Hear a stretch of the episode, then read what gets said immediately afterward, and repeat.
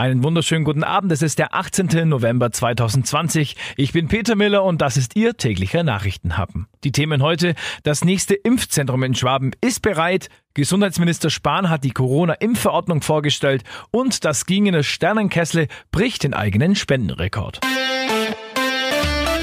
Der Nachrichtenhappen. Es werden ja immer mehr Impfzentren in Schwaben eingerichtet und eins nach dem anderen wächst aus dem Boden.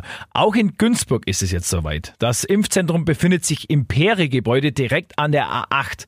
Es ist alles eingerichtet, die Mitarbeiter sind geschult und auch die Kühlschränke zum Kühlen des Impfstoffes sind da. Heute haben Landrat Hans Reichert und die weiteren Verantwortlichen dann das Impfzentrum mal besichtigt. Wir sind fertig, wir können jederzeit anfangen. Die Impfteams stehen bereit, die Räumlichkeiten sind bereit. Sobald der Impfstoff voraussichtlich am 27.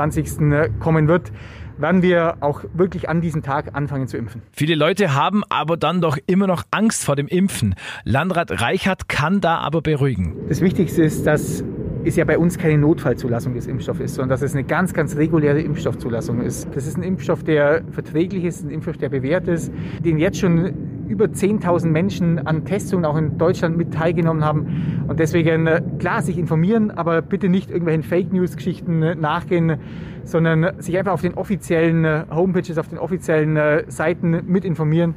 Und wenn es wirklich noch Fragen gibt, es gibt immer eine Impfaufklärung auch in dem Impfzentrum und man kann dort die Informationen holen.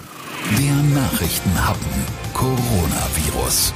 Heute hat unser Bundesgesundheitsminister Jens Spahn die Corona-Impfverordnung vorgestellt. Er sagt, dass die erste Corona-Impfphase in Deutschland wohl ein bis zwei Monate dauern wird. Zur Unterzeichnung der Corona-Impfverordnung, in der die entsprechende Impfreihenfolge festgelegt worden ist, hat Gesundheitsminister Spahn gesagt, wir werden dabei zuerst denjenigen einen Schutz anbieten, die ihn auch besonders benötigen, den Bewohnerinnen und Bewohnern in den Pflegeeinrichtungen, den über 80-Jährigen, sowie denjenigen, die sich um diese Menschen kümmern.